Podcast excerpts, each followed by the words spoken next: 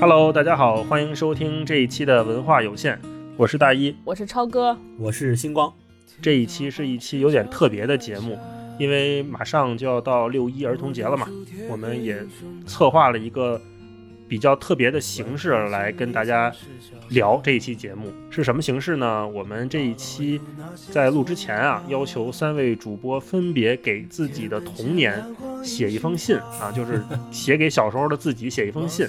然后呢，我们今天打算在这里面轮流把别人写的信念一念。我们根据这个交稿顺序，一会儿会把这三封信由非作者本人念出来。念完之后，我们再经过大家的这个评价和讨论，给这个信稍微有一些展开。然后呢，在最后可能我们会跟大家聊一聊这个写这个信的心路历程是怎么样的，看看大家是不是都通过这封信想起了什么以前的事情，或者有什么感悟之类的。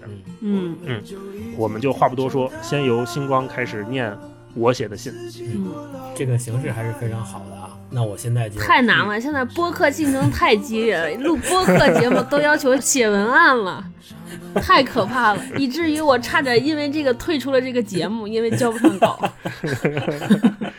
最后交稿的人，嗯好吧，来开始吧。开始吧我就正式那个现在开始来念一下大一的写给童年的大一的一封信。这封信的好，标题叫《希望有的样子》。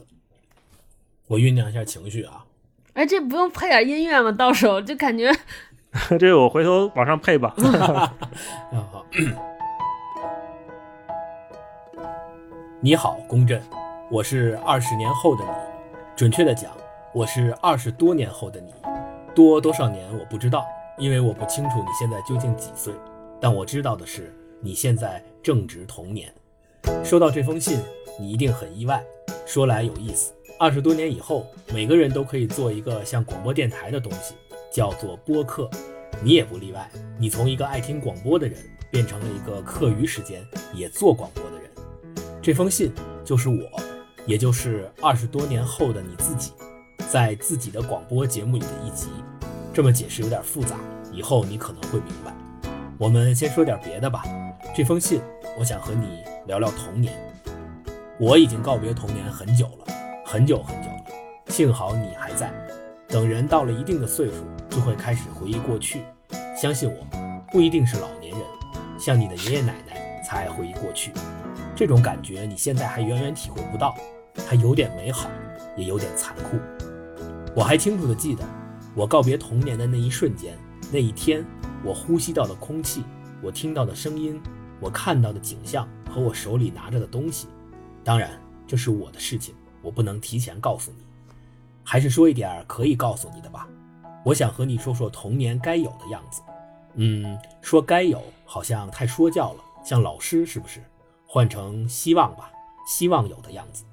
我记得你现在是个快乐的孩子，起码绝大多数时间是快乐的。我希望你可以努力记住这种感觉，多在这种快乐里抬头看看天空，多在这种快乐里吹吹夏天的风，多在这种快乐里和小朋友们去院子里疯跑。多在这种快乐里和爸爸妈妈、爷爷奶奶说说话，他们很爱很爱你，只是有时候不太会表达。我知道你也看见过很多大人对小朋友们说：“珍惜童年吧，时光一去不复返。”珍惜这个词，我觉得用的不好，它有种失去后的忧伤和惋惜，有点惨。童年应该是享受的，充分享受的，就像你泡在玉渊潭里游野泳一样，让快乐的泡泡把你包围。除了快乐之外，我不知道咱爸跟没跟你说过，要做一个正直的人。他有条格言，我到现在还记着：当你在犹豫一件事要不要做，或者能不能做的时候，就想一想这件事你做了之后敢不敢和别人说。如果你不敢说，不敢告诉别人，那这件事你就不要做。我希望你也可以牢牢记住这句话。当你以后遇到困难的选择时，拿出来用一用，好用。另外，作为你哥。姑且咱俩按哥俩论吧。作为你哥，我还想告诉你一句话，那就是“枪打出头鸟，我不打；墙倒众人推，我不推。”这些你以后会懂的。下面我要和你谈谈二胡这个事儿。你现在应该正在民乐团里，每个礼拜排练吧，周末还要去老师家里上小课。虽然我不能告诉你太多未来的事儿，因为那样就算作弊了。但是我还是要跟你说，拉二胡这个事儿对你的将来有用，有大用，你要坚持下去。你现在可能觉得每天拉二胡真的好烦人，你那么想和小朋友去挖沙子，去院子里打水仗，去看圣斗士和变形金刚，我都知道。我也要告诉你，一切付出都是有回报的，一切努力也都是值得的。将来的你是幸运的，你会为过去的自己感到骄傲，也会为爸妈带你学琴感到骄傲。如果哪天你实在坚持不住了，就想想我跟你说的，有用，有大用，再努努力试试。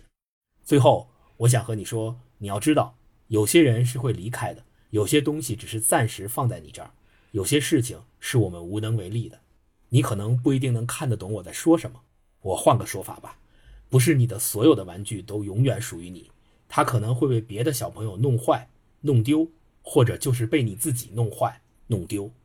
当你拥有它的时候，你要和它好好相处；当你失去它的时候，你也记得不要太难过。咱幼儿园的那次恐龙蛋事件都记得吧？咱们因为变形蛋丢了，着急的不行，回家发了一次高烧，满嘴起大泡。后来妈妈又去市场里买了一个新的给我。不过将来的日子里，不是每次我们弄丢东西都会有妈妈出现。再给你买一个新的，有的时候丢了就是丢了，有的时候有些东西是注定要丢的。每一个人的成长也是学会面对失去的过程。非常不好意思，一下子啰嗦了这么长时间，让你读完这封信这么多字，也是难为你了。我不知道下一次给你写信是什么时候，也不知道你会不会给我回信。如果有机会的话，我还想和你说说读书的事。不过就先说到这儿吧。二十年后的你自己，敬上。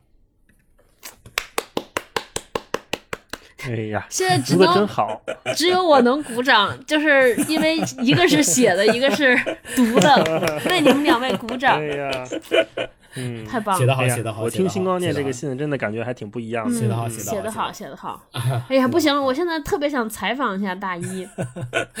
嗯，我其实看这个信特别感动，就是有一句特别感动，到那儿的时候就陷入了深深的感动。他说：“我还清楚的记得我告别童年的那一瞬间，那一天，我呼吸到的空气，我听到的声音，我看到的景象，我手里拿着的东西。所以我就特别想采访你，那天到底发生了什么？你告别童年是哪一天？对，应该有一个关键性的节点，应该是。嗯这个我写到这儿的时候，我从写信的角度，我其实是想留一个悬念的。那当时我其实拿的东西特别的平常，就是一个我要去配眼镜的一张发票。那个是我第一次因为近视要戴眼镜儿，家里就在公主坟那个同仁眼镜店配了一副眼镜，当时大概三百多块钱。我要拿着这个发票去眼镜店取眼镜儿，嗯，那是几然后岁？对不起，因为这个发票插问一下。初一吧，刚上初中，那个发票我记得我捏的特别紧，我生怕它丢了，因为我觉得那三百块钱好贵。我第一次意识到钱对于家里来说是一个什么东西，我好像也在那一瞬间突然明白爸妈挣钱有多不容易。即使那张发票在我裤兜里，我也把它捏得特别紧，拿得特别紧，我生怕它丢了，我特别怕我丢了这三百块钱。嗯，嗯在那一瞬间，我突然觉得好像生活也没有那么美好了，好像 就是我突然开始，好像应该去承担一些作为一个家庭成员应该承担的东西，而不是一味的接受他们的付出。啊，嗯，感受感受到这个事儿我之后，我好像觉得我童年就长大了结束了，是吗？我觉得我的童年就结束了，我开始意识到生活的残酷了。哦，是这样，嗯哎哎，那你反复提及你拉二胡这个事儿，所以我特别想问一下，就是你说的拉二胡有用有大用，你觉得最到底有什么大用？因为这件事情其实陪伴了我二十多年嗯，拉二胡这个事儿。嗯准确的讲，我是从我有记忆的那会儿开始，我就会拉二胡，因为我实在是学的太早了。呃，小学升初中是因为那个艺术特长生考的是重点，嗯然后初中升高中也是因为艺术特长生升的本校的重点，嗯然后高中生考大学也是艺术特长生考的有艺术团的学校，呃，当时都会降分录取嘛，嗯就是别人可能要考过一本线五六十分、六七十分，我可能考过一本线，这个学校就能要我。大概简单讲是这么个回事儿。本科毕业又是因为在艺术团里表现还不错，就保送了研究生，就是艺术特长生保研。二胡这件事情对我来说一直是在我学业上面是给我铺路的一件事情。嗯然后包括也是因为上大学的时候学习比较差，经常挂科儿。那为什么还能保研呢？就是因为我们那个艺术特长生当时有一个政策，就是你只要艺术特长生考过五十分，就能给你算及格。哇，百分之七八十的挂科都是得益于这个政策才勉强及格的，嗯但是也还挂了不少。所以就是这件事情还挺有用的。其实我在刚才读大一老师写的这封信之前，我是没有看过大一老师这封信的。就是我刚才读的那一遍是我第一次看，然后因为那读的好顺啊！对，因为我觉得为了保持神秘，不也不就是因为我想就是说我我既然读他这封信，那呃我想就是我第一次看他这封信之后的感觉应该是最直接的，也应该是最鲜活的。就我想把这种感觉表谢谢表现出来。对对对，我自己的一个特别印象特别深刻的一件事，就是说 大一老师说的几句名言般的金句，就就是枪打出头鸟我不打，枪到中人推我不推。哈，然后这个还有就是嗯那个大一老师的呃父亲跟他讲的那句话，就是说你怎么样去判断一件事儿，你应不应该做。对我觉得那个是嗯特别特别重要的。对，而且我也非常赞同这样的价值观。嗯，嗯嗯哎，枪打出头鸟那句其实不是我原创的，我得坦白，那是我看王鼎钧回忆录里面，就是他父母给他的嘱咐。啊啊，对，当时我看到这两句话，我还挺震撼的。他是在解放前生人嘛，经历了抗战、内战，然后后来又是国共内战什么这些事情。他家也是一个知识分子家庭，嗯在他离开家的时候，他那会儿可能是青春期吧，嗯、要去当兵。他爸妈给他嘱咐了两段话，我觉得写的非常好，也是个智慧。嗯嗯，哎嗯，那你为什么会这么写这个文章呢？这么铺排呢？我 说一下 解题思路。解题思路，对解，题思路就是我在写之前，我想对于我来讲，童年最重要的是什么？嗯第一个想到的是开心，第二个想到的是做一个正直的人，然后第三个想到的就是二胡这件事情对我人生蛮重要的。后来我想了想，还应该写一个稍微有一点，不是说负面，但是不应该这么积极的事情，就是我应该写一个让让大家知道怎么面对失去的过程，让我知道怎么面对失去的过程。嗯，啊、这个事情不至于太惨，但也？我觉得这个道理可能越早明白越好。哦，他并不是说我要告诉你人生早晚都会失去，这些人最终都曲终人散，不是这样，嗯而是我想说你在拥有他的时候，你就好好珍惜他；当他离开你的时候，你也不要太过伤心。就有些事情是注定会结束的，嗯，有些玩具是注定会丢的，好吧？我们继续往前推荐，好。哦，对，该该我读星光老师了。哦，对，你还品呢？超哥来读星光的信，下面请大家欣赏欣赏女生诗朗诵《给童年的我 》，朗诵者张大超，超哥，写作者星光。好，请大家欢迎，给自己鼓掌。给童年的我，你好，星光，很高兴能够写这封信给你。你现在几岁啦？我今年三十二岁了，应该起码比你大二十岁吧。如果你真的能收到这封信，不要害怕，我不是什么怪叔叔，我就是你，二十多年后的你。突然收到这么一封信，是不是有点不知所措？但以我对你的了解，你肯定会认认真真读完它，也许还会有一些兴奋和惊喜。毕竟不是谁都能有机会和未来的自己取得联系，是不是更觉得自己像天选之子了？就像你看过的那些世界名著里的主人公，然后是不是很想知道未来的二十多年里到底会发生些什么？你又会成为什么样的人，过着怎么样的生活？别急，等你读完这封信，自然就有答案了。我刚才自我介绍时，本来想说我是世界上最了解你的那个人，但话到嘴边又收回去了，只因现在的我对自己的了解还都不足万一，更何况对你，更谈不上什么了解。从这个层面讲，咱俩是最熟悉的陌生人。记住这个词。如果几年之后你发现有个女歌手唱火了一曲同名歌曲，不要觉得惊讶。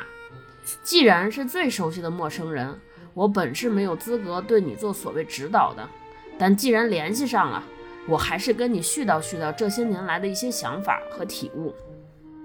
你如果觉得我说的还有点意思，不妨留个心眼，记住三言两语。如果觉得兴致索然、无聊透顶，那就全当是一股气体，放掉听个响吧。你现在应该已经开始看各种书了。如果喜欢读书的感觉，能体会到快乐，就继续保持下去吧。如果有人问你，你读这么多书干啥呢？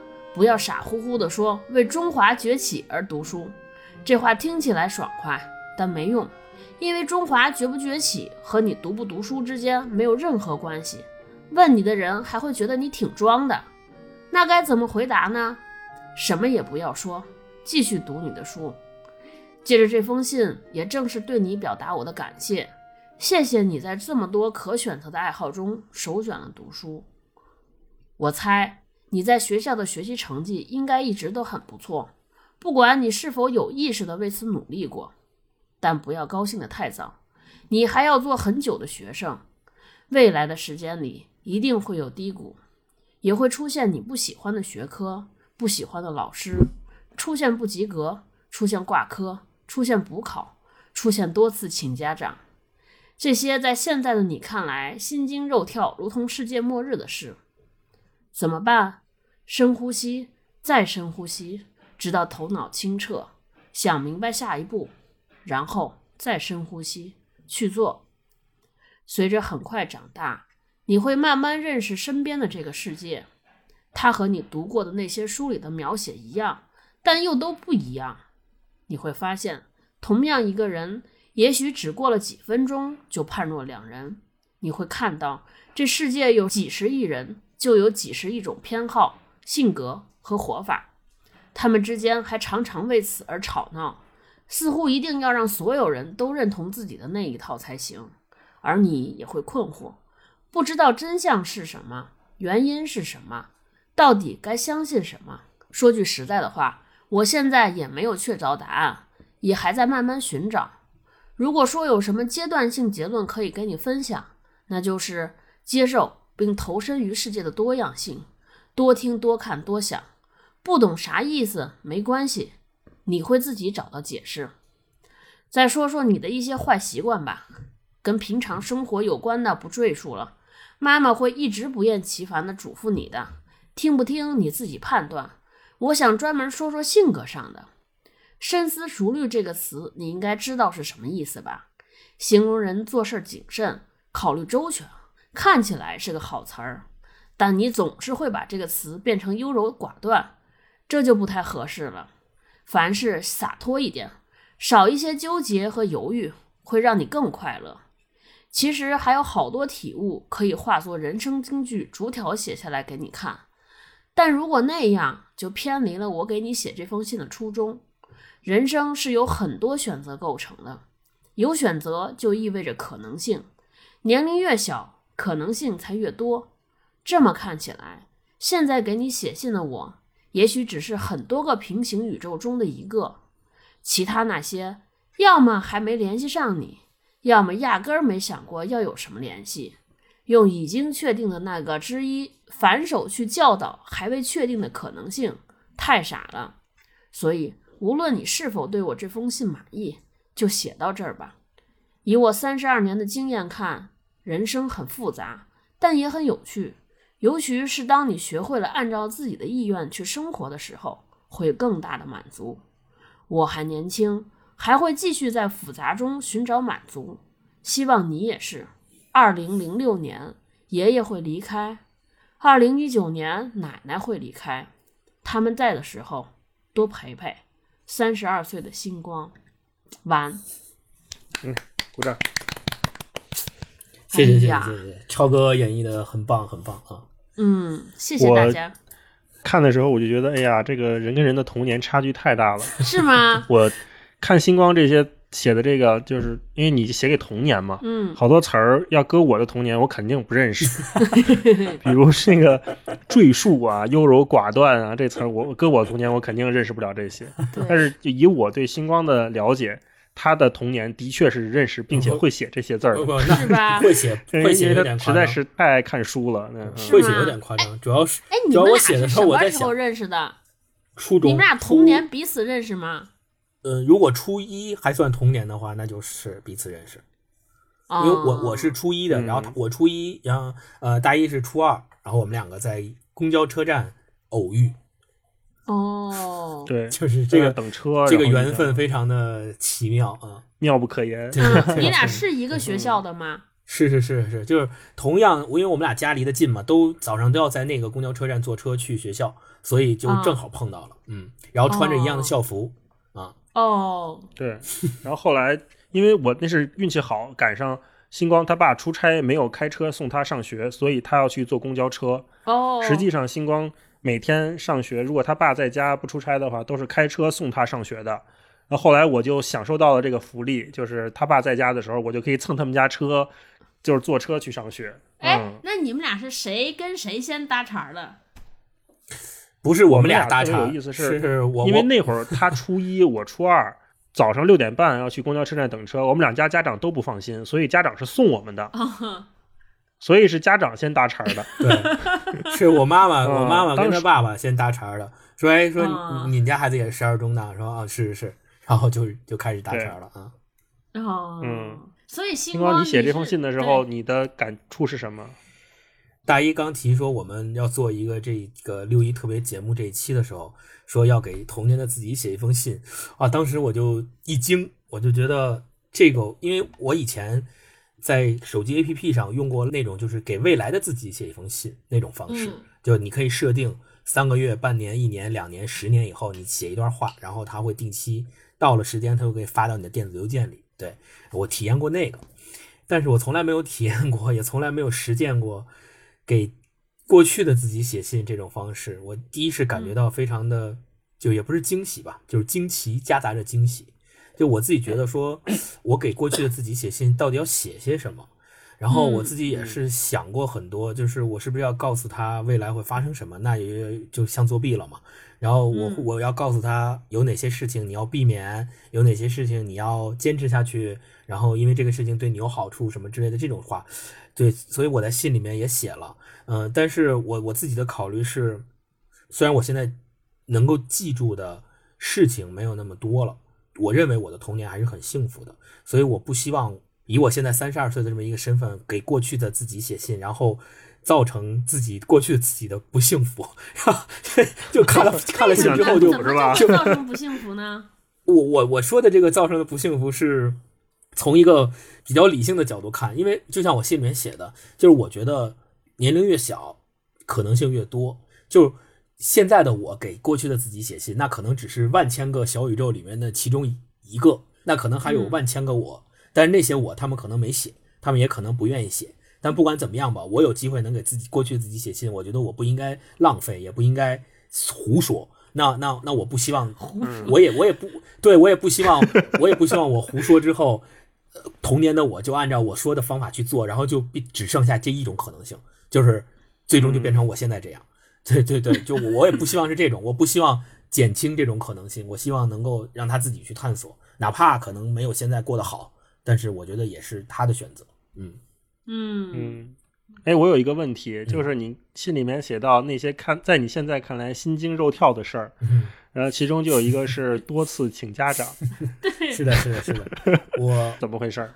我从小就是说学习这上面的事情，嗯，不用我爸妈操心，就我自己就会特别认真的完成作业，完成老师的这个要求。然后小学的时候成绩也一直特别好，呃，但是上了初中之后呢，就有一段不适应期，尤其是在初一的时候。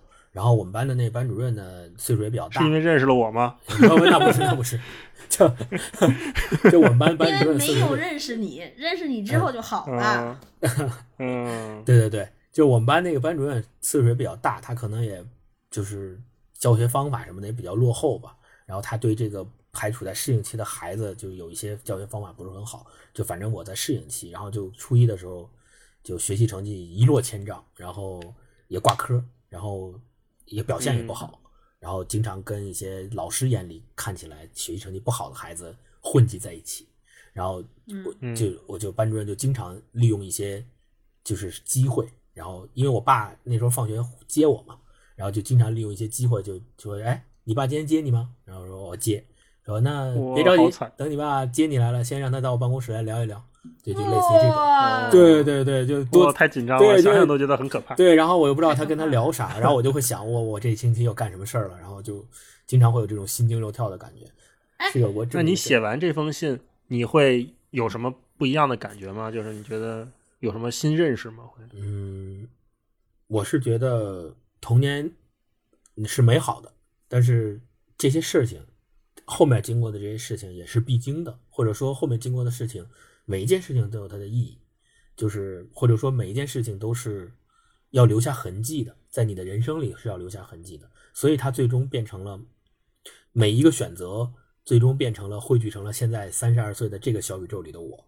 感恩吧，第二是珍惜，就是当然不可能再有回去回过童年再次选择的机会了，但是我们就把现在当成还有很多可能性的那个童年吧，啊，我是这个感觉，哎嗯，现在还是一个很有很多可能性的起点。对，很有很多可能性的中年，对，星光，我我看你信里边说，你你提到你说你自己是一个嗯优柔寡断，你为什么觉是你是哪些方面觉得自己优柔寡断呢？你而且你童年就已经开始了吗？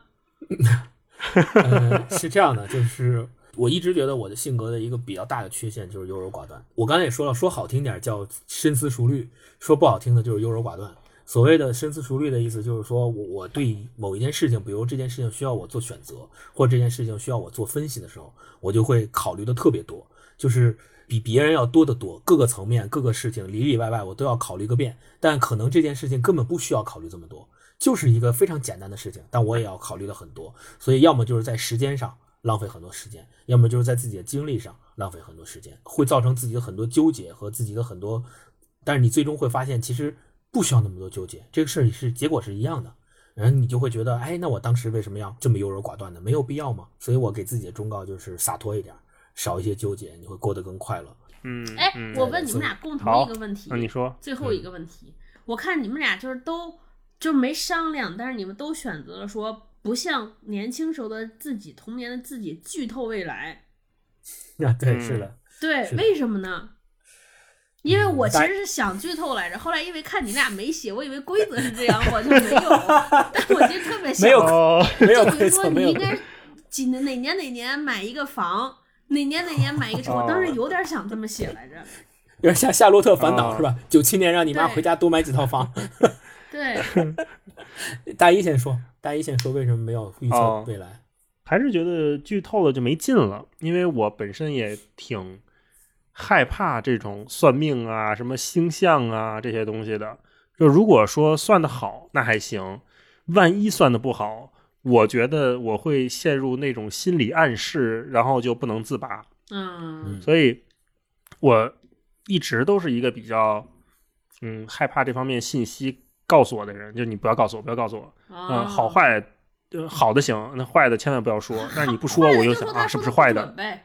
就是 算的不准。那不行，总我觉得这种都说的很悬，就是他很可能就是准的，或者是啊我还是有点迷信，所以我就觉得嗯，不要告诉他，告诉他他肯定心里有暗示啊，或者啊，可能能做到更好，或者是怎么样，对，就不去做了，或者就不努力了，或者是怎么样。我觉得作为未来的自己，告诉过去的自己应该怎么样，这事儿不太道德。啊，会发生什么，嗯对吧？不符合对，不符合数学原理影响太大了。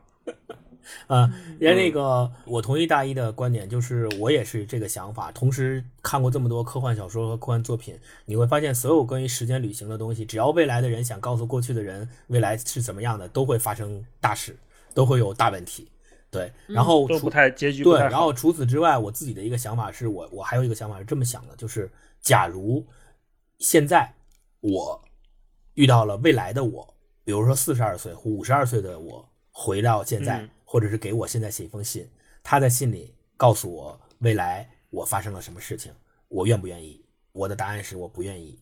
依此而推过去的话，那我也不想让童年的我去做这样的事情。看来你们俩能成为好朋友是有原因的。好吧，好，那我来念超哥的最后一封信，让这个大一老师来读超哥的信，我很我很期待。啊，超哥这封信来压轴啊。好，我也酝酿一下。诗朗诵。下面下一个节目，请听男生诗朗诵，表演者 杨公。我为祖国献石油。可以可以，好，张小超同学，你好。你现在读到的是一封写于二零二零年五月十五日下午三点三十分的信，写信人是三十三岁的你。这天下午天气阴沉，你坐在位于北京东二环崇文门新世界百货商场附近的一个商务办公楼的工作间，刚刚结束了一个策划会，大脑缺氧，神情涣散。但一想到提议写这封信的另外两位朋友早早交了作业，出于压力，你只能硬着头皮开写。怎么样？有没有很熟悉？是不是像极了在暑假开学前三天要疯狂补齐四十篇假期日记的正在读信的你？但不一样的是，二零二零年有了电脑，在电脑上写字的好处就是，无论你写得多快，字迹依然工整。更大的优点是，可以随时随地的在互联网上寻找素材。读信的你现在可能想要凑齐四十篇日记，至少得向五六个同学借日记，这里还有两三个人会拒绝你，个别人甚至还会向妈妈和老师揭发你，这太辛苦了。在二零二零年，一切都不一样了。如果你身在此间，可以默默打开一个叫百度的网站，输入几个条件，比如暑假日记，初一，四百字左右，按一下回车，就能出来六百万条搜索结果。搜一篇日记大概也就需要五分钟吧，是不是很神奇？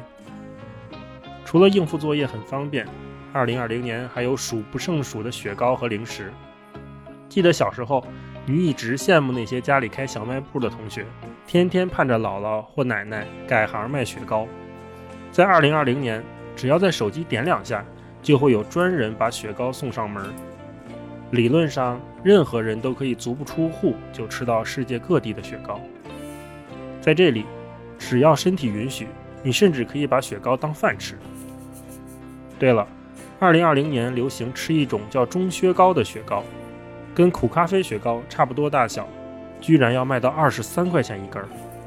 是的，你没听错，二十三块买一根雪糕。但你不怎么爱吃，倒不是嫌贵，毕竟二零二零年一个煎饼都要卖六块了。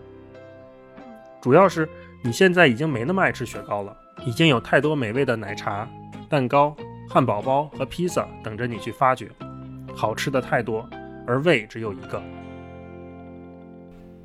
除了好吃的，二零二零年的电视也特别好看。现在已经不用再指着 CCTV 一每晚八点一刻的黄金剧场追剧了。有一种视频网站，还有个叫机顶盒的东西。有了它们，就如同你在家里开了一间音像店，你可以二十四小时躺在床上看片儿，还不用另买 DVD 机，也不用担心看太多遍磨坏碟片。假期里一周才能追完的《还珠格格》。现在你刷一个通宵就能看完。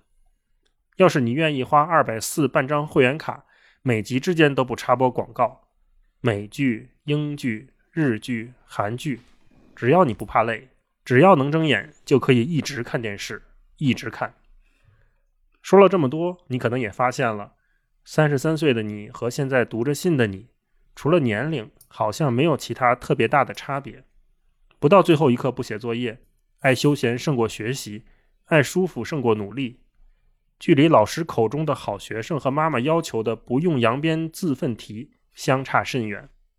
但走到二零二零年的这一路上，我逐渐认识到，妈妈和老师的许多话也不是唯一的答案。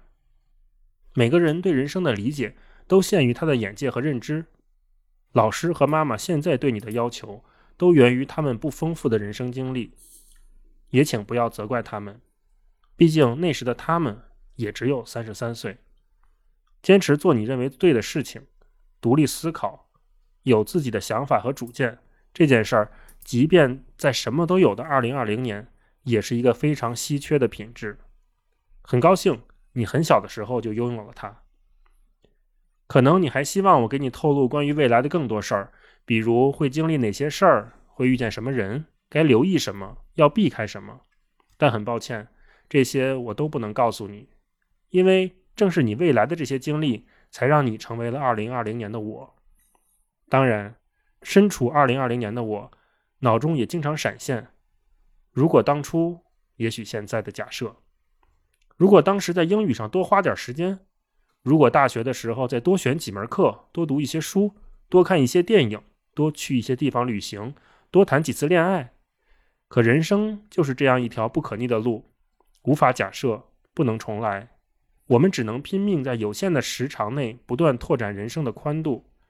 这些懊悔、挣扎，还有惊喜、意外、欢乐、悲伤、希望和失望，都是人生路上的风景。慢慢的走，欣赏吧。如果非要让我给你透露点什么的话，和你未来的老公相比，你现在暗恋的男生真的是太难看了。而且在二十多年后，他们还会变得更难看，有点心疼年少的你了，哈哈哈。不管怎样，祝你玩的开心。张大超，二零二零年五月十五日。优秀，写的很棒很棒。超哥，你写的很好啊，我读的时候都感动了。呃，我我要再说一下啊，超哥这个、嗯这封信，今天也是我第一次看，就就我都把我都把惊喜留在节目上，就是第哇感觉就特别直接。对对对，刚才大一老师一边读，我一边对着这个信的文稿在在做标记，就是现在特别想跟超哥交流的，就是 第一个就是那个雪糕的事儿，就就是说，你说你说你小时候一直羡慕家里开小卖部的同学和天天盼着姥姥或者奶奶给孩儿买雪糕，这这个我要说的是，就这个想法跟我小时候如出一辙，就 就就我也特别希望我们家有无无限吃的雪糕，天天可以吃。是，就我现在回想，我那天不是刚留了这个作业吗？大老师留了那作业，我就陷入了绝望。第一个，我实在是想不起来童年什么样，就我嗯对于童年的想象，就好像一下子都具象在都是什么，因为不好好上学，老师批评啊，就这些，就都是苦难嗯啊，就是哦想不起来快乐的事儿，这是第一个。第第二个是那个我在写写的时候啊，我确实把它当成了一个作业，我还跟勾总沟通了一下，讨论了一下。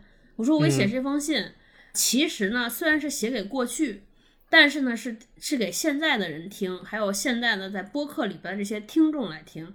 所以呢，它必须要有两个功能。第一个呢，能让对方知道，能让听众知道二十年前的我大概是个什么样儿，童年的我是个什么样然后第二个事情就是说，我现在对于人生的一些看法和观点，所以捏合捏合就是这样。然后加之我对童年实在是没有什么特别特别印象深刻的快乐的事，就特别绝望啊啊！我只有一个想法，就是我站在我童年的我的立场来看，我童年小时候应该是不能说是放荡不羁吧，但确实是在那个小时候，别人跟你说什么事儿。跟我啊说你要注意什么，注意什么，注意，我应该都是不听的嗯啊。所以呢，我对于我来说，那驱使童年的我读下去这封信的一个动力，可能就是好奇心以及投其就是所好。给未来剧透。对，是的，对对，他最后发现没剧透是吗？啊，剧对透了，我问了，剧透了我。剧透了。我问了我自己的一个问题，就是说，给自己假设了一个场景，比如说有一个上帝站在我面前，就是嗯现在站在三十多岁的我面前，他可能跟我沟通，他说你想知道什么，你问吧。我觉得我能够问的嗯第一个问题肯定是当上帝是什么感觉，这可能是我最好奇的一个问题，所以我就按照这个逻辑，我觉得我可能十几就是初就是当时童年的时候，可能也会这么问我自己的未来的自己吧，就哎，你当大人什么样，什么感觉？我为什么会写吃雪糕和吃零食呢？就是我我小时候就是一直被营造了一个一个环境，就是我们家很匮乏，非常匮乏，啊吃东西也要限制你，买东西也要限制你。但其实我后来发现说我们家不匮乏，以及说那个时代所有人都匮乏。但为什么一个冰棍儿能导致我多匮乏你？也没有，这这只是说可能父母的是一种要求很严格。对，然后我在嗯超哥的这个信里面还看到特别有意思的，就是我觉得有一个总结或者叫有一个转折特别精彩的地方，就在于超哥前面写了吃雪糕，写了看电视，写了那个最后一课补作业，写了这些生活中特别特别细节的小事，就是呃然后呢到倒数第几段的时候，突然一个转折，就是说。呵说了这么多啊，好像发现说三十三岁的你和现在的你，除了年龄没有其他特别大的差别。嗯然后对我觉得这个转折特别精彩，就是以小见大，把把前面的那些生活中的小事儿，你看似好像絮絮叨叨的，好像讲了一些有的没的的东西，但是后面其实嗯。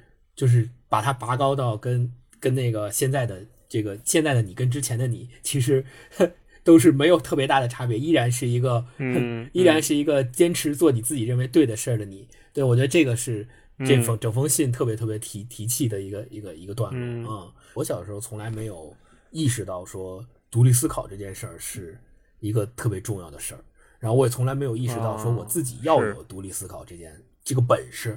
就是我可能到大学的时候，我才我才意识到一个人是要有独立思考的的能力的。嗯曹哥有从小就是有这样的天赋和有这样的性格，我觉得特别好。我其实就是想问这个，你们俩自己觉得自己现在和小时候差别大吗？就是性格上面还是什么样子的变化大吗？我我觉得就是沿着那条可见的还算比较清晰的路过来的，所以这么说的话，其实应该不大。嗯，嗯，但是我从小到现在我没想到的一件事儿，是我现在从事一个类似文科的工作，你小时候想当科学家吗？有这种想法吗？想想啊，都想写啊，写过写过，都想啊，我们都想啊。可是我爸就是工程师嘛，然后我妈又是做财务的，所以我们家没有搞这种文科工作的人。啊我也一直不认为，一直到可能上上读研什么的，我都从来没有想过我自己未来可能会从事这么一个工作。嗯那天我回家还问我爸来着，我说你有没有想象过我以后会干这个跟文字相关的这种工作？他说他也完全从没没想过。就即便是小时候那么给我灌输，让我多读书啊、背唐诗宋词什么的，也从来没想过说你以后可能会从事这个工作，嗯。都没有。我记得我是在那个高三报志愿之前，然后我们学校什么找了一家当时特别流行什么性格测试啊，什么那个公司给我们每一个学生做了一个性格测试，然后做了两百多道题，然后每一道题都要求认真答，然后最后给你出一个报告，嗯。什么你的性格特质适合以后从事什么样的职业啊领域啊，然后当时我的那个报告里面排名前十的没有没有一门是理工科的，就全都是文科哦是吗什么商业哦咨询、什么法律，什么都都这个。但是我当时是理科生，然后，然嗯后 对，然后，然后，然后对，然后当时拿到那个报告就无所适从，觉得说，哎，我自己是不是选错科了？然后说这测试不准呢。就是说这这怎么这怎么办啊？说那我只像像能不像《老友记》里边那个片段？就那个 Chandler 有一天不想上班儿，然后呢，觉得职业啊生涯走错了路，然后去找了一个职业就是规划咨询公司做题，做了这么厚一摞，回来发现说你最适合的工作就是他刚刚辞掉的那份工作。数据处理什么的那些。对，有点那个意思。哎，好，嗯，好那我们差不多这个信的环节我们就先聊到这儿。嗯然后我们接下来如果有合适的契机，我们再进行这样的征文活动 啊。如果们也希望其实到时候咱们文化有限做大了可以邀请退出这个节目了。而且我们我们回头如果有对听众喜欢的话，也可以一起来玩儿。对，嗯我们也是希望通过这一期这个六一特别节目嘛，让大家能够找回童年，或者是回忆童年，然后能够通过这样一种方式吧。就如果你想在六一的时候给自己一个纪念性的东西吧，这个仪式性的东西，你也可以尝试给过去的自己写这样一封信。我觉得写完之后，你一定会有不一样的感觉，就跟我们仨人写这个信一样。嗯，是，尤其是当了爸爸和妈妈了，特别建议大家进行嗯这么一个写作。是的，是的，所以你就会发现说，你嗯当、你每天现在跟孩子念叨念叨这么多东西，到底哪些是对他有用的？所以我们也是希望，如果你响应了这个六一特别节目的这个号召，也写一封给自己过去童年的自己的信，能够艾特在微博上艾特文化有限 FM，我们会把你的这个给童年的信转发出来啊，然后跟大家一起来看你的信。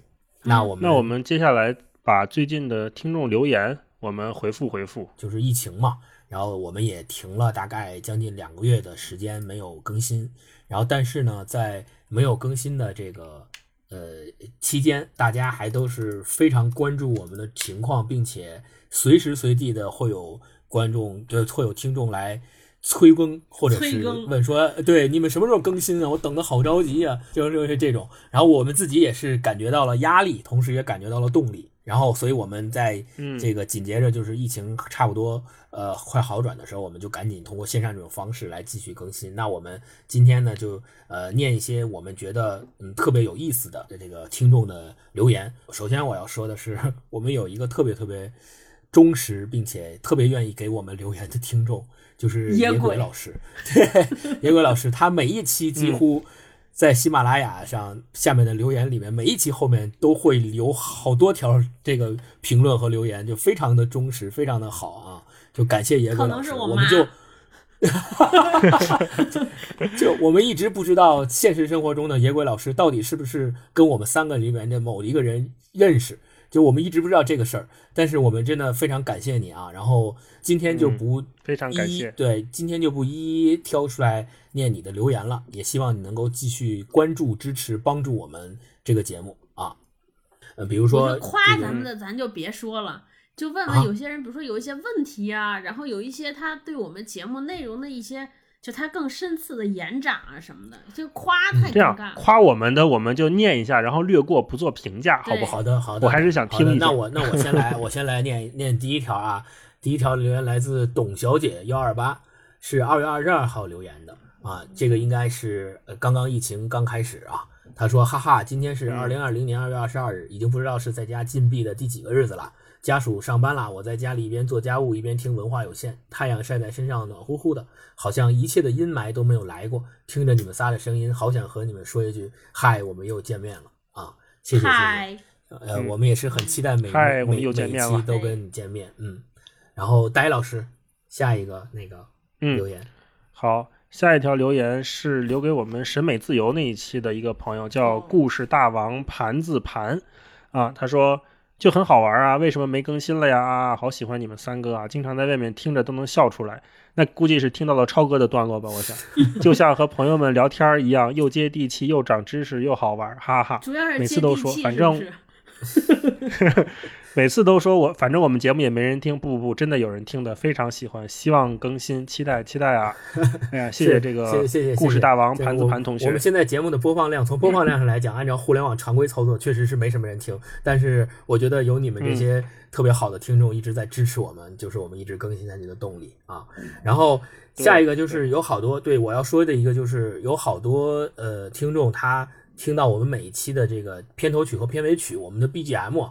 特别感兴趣，就觉得我们选的 BGM 和片头曲、片尾曲特别好听，然后经常会有人问说，呃，开头啊、结尾啊是什么歌啊，好听啊，想知道是什么歌。然后我在这儿呢也呃提醒大家一下，就是每一期我们会在我们的 show notes 里面把片头曲和片尾曲的名字和演唱者都写得很清楚，一般都会出现在 show notes 的最后。所以，如果大家再有这样的需求和想知道是什么样的歌，可以通过去我们的 show notes 里面去看。然后我还要再提一句，就是每一期的这个歌的选择都是大一老师选的，对，所以呃，大家觉得这个歌很好，就是夸我们大一老师非常有品位哈。嗯，对，谢谢不好听就谢谢你批评喜欢。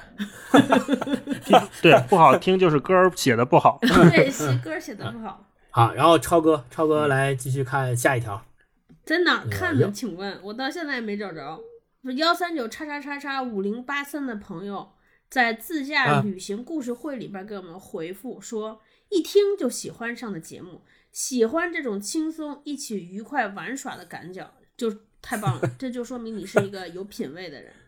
嗯，大大一老师念一下在上面那条的，因为刚才漏了两条。有一个幺三九尾号是六九六八的朋友给我们在书店日记那一期留言说：“快点更新吧，一天打开好几遍，我都焦虑了。这如果你是焦虑啊。”听了书店日记的话，我们后边还有好多期呢，嗯不知道你听了没有啊？我我我理我理我理解这个听众应该是在疫情期间，因为咱没更新，所以他只能听之前更新的几集来回来去听的意思。哦，对，所以都焦虑了。我们也是疫情期间没有更新就一直焦虑。对，然后下一个是荣华六儿，这个听众留了一个特别简短的，在影视业，就是我们上一期那期节目里面说到的，就是好正经的电台。对，我不太清楚。当时我本来想那个用文化有限的那个给这个听众回，我说其实我们也有不正经的段落，是吧？但是我觉得这样回不太合适，所以就在这期节目里面跟你说，就是我们去确实影视业这期，可能我们当时请的是那个马老师嘛，马老师来，然后马老师一说话就是给人感觉特别特别严肃，然后特别特别特别权威对，特别权威，所以你听着感觉可能觉得特别正经。对，其实我们没有没有你想的那么正经。因为我们注重嗯单位输出的知识密度、能量密度 希望能给每一个听众赋能。带来新，的认知。嗯，超哥超哥说再下一个，哦，在这个纪录片要不要向下兼容的是有一个叫卡不会念 K A R L H 完了的英语没学好是英语没学好。我觉得问题是导演在获得成功之后，往往陷入偏执，固执地认为自己的成功是因为纪录片，而非美食本身。我看寻味顺德就是想照着导演安排的路线去吃一遍，至于背后的意义，也得等我吃完再去品味。你跟我说的再好，我也理解不了。星光老师说的好，我压根儿不在乎天津人什么性格，我只在乎煎饼果子好不好吃。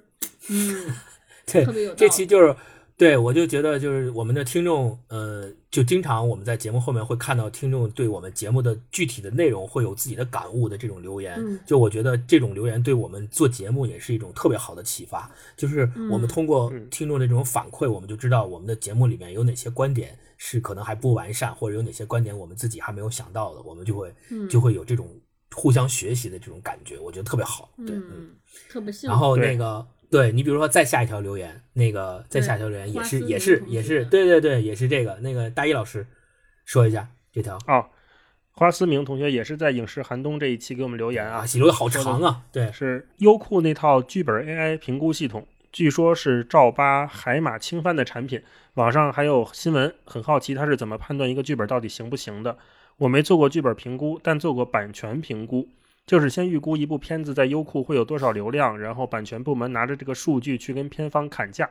一直到我几年前离职，估计都是用人脑，基本没怎么失手过。因为当时做运营，每周周报都要分析新片表现，脑子里有一套标准。知道网友喜欢什么片子。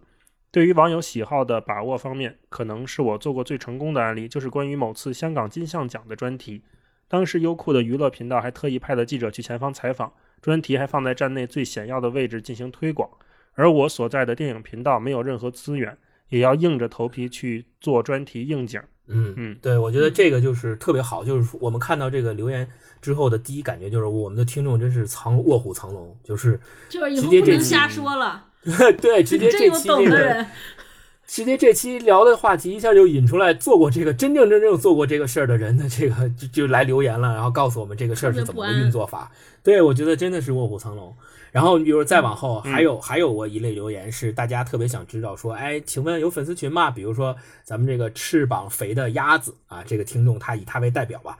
然后很多听众也问说，请问有粉丝群吗？很喜欢几个主播，很想加入粉丝群，就有经常会收到这样的留言。然后我们想说的是。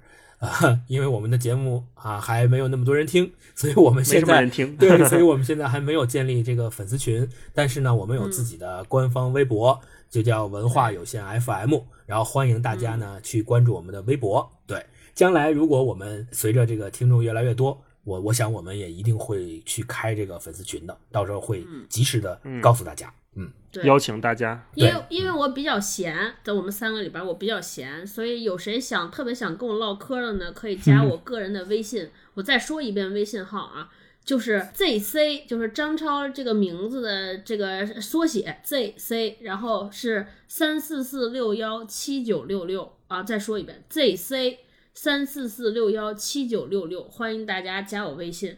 其实你加我微信也干不了什么，我就是可以一对一、点对点给你发广告和提醒。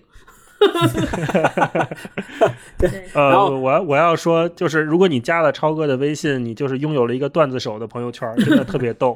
我们每次都可喜欢看了。对，这期节目之后，超哥你做好准备，可能会收到很多条这个朋友加油请啊啊。对，然后毕竟我们现在节目播放量上去了，你我看现在每条都能过一千了。跟那个知名的日坛嗯公园的每期播放量十二点一万的平均播放量，只差十二万了。那我们很接近，我们努努力吧。对，加油加加油！对对啊，我们再往后看看这个，也有好多这个听友啊、听听众朋友，他就是其啊，都是后面有很多都是表扬我们的，我们就说了这么多，都不好意思再说了。那我们说一些其他的，比如说有一个叫大能猛士的听众，他说他在那个美国工厂那一期里面说，因为这期才订阅的这个节目，后来再找给下架了，现在听节目都先下后听，这期先收藏了，做个纪念。对，确实是因为我们美国工厂是我们开播以来的第一期节目，但是那期节目因为种种原因吧，在那个喜马拉雅平台上被下架过一次，呃，被下架过两次好像是，然后我们又重新修改上传了两次，然后导致很多想听的朋友可能在这个期间会发生一些问题。然后也感谢这个听众一直关注我们，一直耐心的等待啊，谢谢谢谢。最后的这个三条吧，那个大一老师对，来看一下，嗯呃，这一条，哦，叫 device，然后后面是一个编号，它应该是这个应该是随机生成的，我感觉系统给的，嗯，啊，这个朋友给我们聊小丑那一期做了评论啊，他说这期在这个非常时刻来听就更加有意思了。一是大一说的，我们每个人都是侥幸活下来的；还有一个就是马老师说的，船要炸的时候，不仅没有蝙蝠侠，甚至不知道遥控器在谁手里对，啊。这个真的是给我们三位给咱们仨的一个就是鞭策，也是一个压力，就是就可能咱们仨在我们三个文化有限，但是我们就读者 特别有文化，对对你，发而而而且而且是有一个什么问题，就是咱们三个人在这儿说吧，录啊，可能感觉还说的挺欢快的，挺挺随便的。有时候说完一句话，可能自己都不知道自己说过这句话。但是你会发现，听众听得特别仔细，而且你说的每一句话，他都他都能记住，而且他都能摘出来，互联都都能网是有记留言。忆的，你忘了吗？对，所以真的是对我们的一个鞭策，就这真的不能瞎说，对对提高自己文化不能知识水平瞎说，。对，对啊，嗯然后嗯超哥，超哥那个来念这个倒数第二倒数第二你。们老要把这些英文单词难的留给我，这太难了，这是什么？那那我来什么那玩意儿？你你翻吧，你你一个出国留学的人，留学过的人来念这个，说我英语不行，那个 dive into the sea 嘛，去海里潜水。对对，dive into the sea，对对，这这个听众他说这个过年好啊，祝文化有限，百毒不侵。哈，这个应该是嗯咱们在春节那一期他在下面给我们留的言，嗯百毒不侵应该是过年好，拜个晚年吧。对在疫情期间的一个非常美好的祝福了啊。好，那我们来五月看，份给您拜个晚年啊我们。再来看最后一条，呃，嗯这个超哥来，嗯，二大爷啊、一大大二大爷，对，这期真的是太太有共鸣了。没花过且不知去向的压岁钱，穿新衣出去的期待与嘚瑟，春晚的语言类节目，一次吃好多根苦咖啡，哈哈，太多了。我记得那时候还有个节目叫《曲苑杂谈》，每周六播出，是我最喜欢的节目。待会儿让大老师给你唱一段。最害怕的是泡在着，尤其是二踢脚，所以只敢玩摔炮，以及在放过的炮竹中找到零星还有绳的，把炮竹碾开，倒出里边的粉末，再把绳子埋在里边，享受一场小型烟花。这是不是高总给留哎的言 真会玩儿，过得太细太会玩了，哎这个太会玩了。我其实想读一条，有一个叫呃，也是风味人间这条底下有一个叫大好时光年的朋友留言说，最近某位艺人被官媒频繁点名批评，但他后续的出格操作仍然不断。有人说这是资本在试探整个社会的包容力，这位艺人就是他们在试探的探弃子。探出了民众的底线之后，资本将会在安全区域内疯狂收割，造星工业将会形成一个闭环，文化垄断将会充斥中国文化圈。对此，你们有何看法？我就是特别想知道，最近某位民间某位艺人到底是谁？我还想问你呢，我也不知道是谁呀是谁对，，那星光 你不知道是谁，你都给人家回啊，说应该没有民众底线这个概念，我以为你知道呢。不知道。瞎回这给人。我希望这个大好时光年，求求你能不能加我微信跟我说，太憋了，私聊一下知道。OK OK，那好，那我们这个呃这个听众留言的这个精选环节就先到这儿，然后也感谢大家一直以来对我们的关注，然后也希望大家能够在微博上以及在节目的下方给我们这个对吧？一键三连转评赞啊。好，然后对，然后这个刚才借着刚才那曲苑杂谈那个，我觉得大这一期大爷老师的这片尾曲有了，是吧？嗯，好的，好的，我的脑海中已经想起了这个音乐。好，那大家那我们这期就先到这儿。好，好，拜拜，好好好，拜拜拜拜，嗯，继续来，快乐，拜拜。说唱艺术，恭行南北中，敬请看。See.